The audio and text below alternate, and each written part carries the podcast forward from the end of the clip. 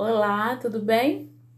O título da palavra de hoje é Lutando com as Armas Corretas. E a palavra que eu gostaria de compartilhar está em João, capítulo 4, versículos 23 e um pedacinho do 22. Está dizendo assim, o versículo 23.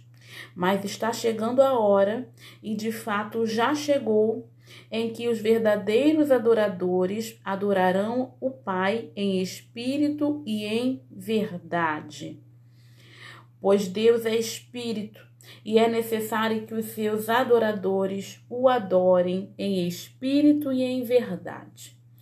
E o que eu gostaria de compartilhar é que muitas vezes a gente deixa de alcançar algumas metas estabelecidas, algumas vitórias que são para nós, não porque nós não somos capacitados ou porque não fomos chamados a isso, mas porque estamos utilizando a ferramenta errada.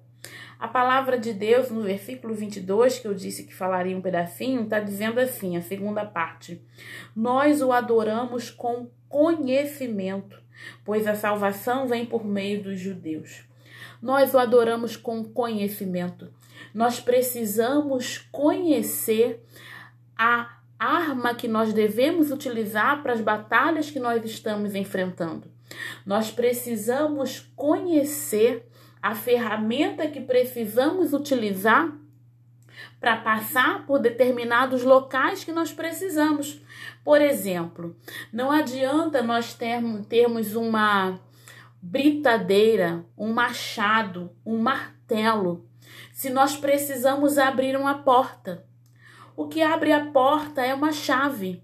E não adianta a gente estar dando martelada, estar usando britadeira, estar dando machadada, porque nós só estamos nos cansando, nos desgastando, nos estressando, quando que na verdade o que a gente precisa é utilizar a ferramenta correta. E quem nos dá a direção da ferramenta correta? Quem nos mostra? Quem nos dirige para essa ferramenta correta? é o conhecimento, o conhecimento da palavra. Nós o adoramos com conhecimento. O versículo 24 diz: Deus é espírito e é necessário que os seus adoradores o adorem em espírito e em verdade.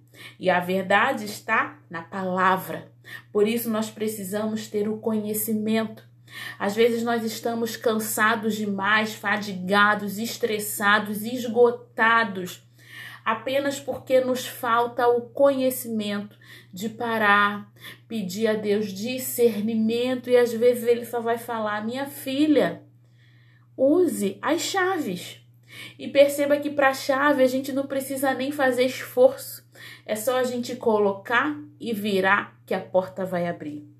Então, essa é a reflexão que eu gostaria de trazer.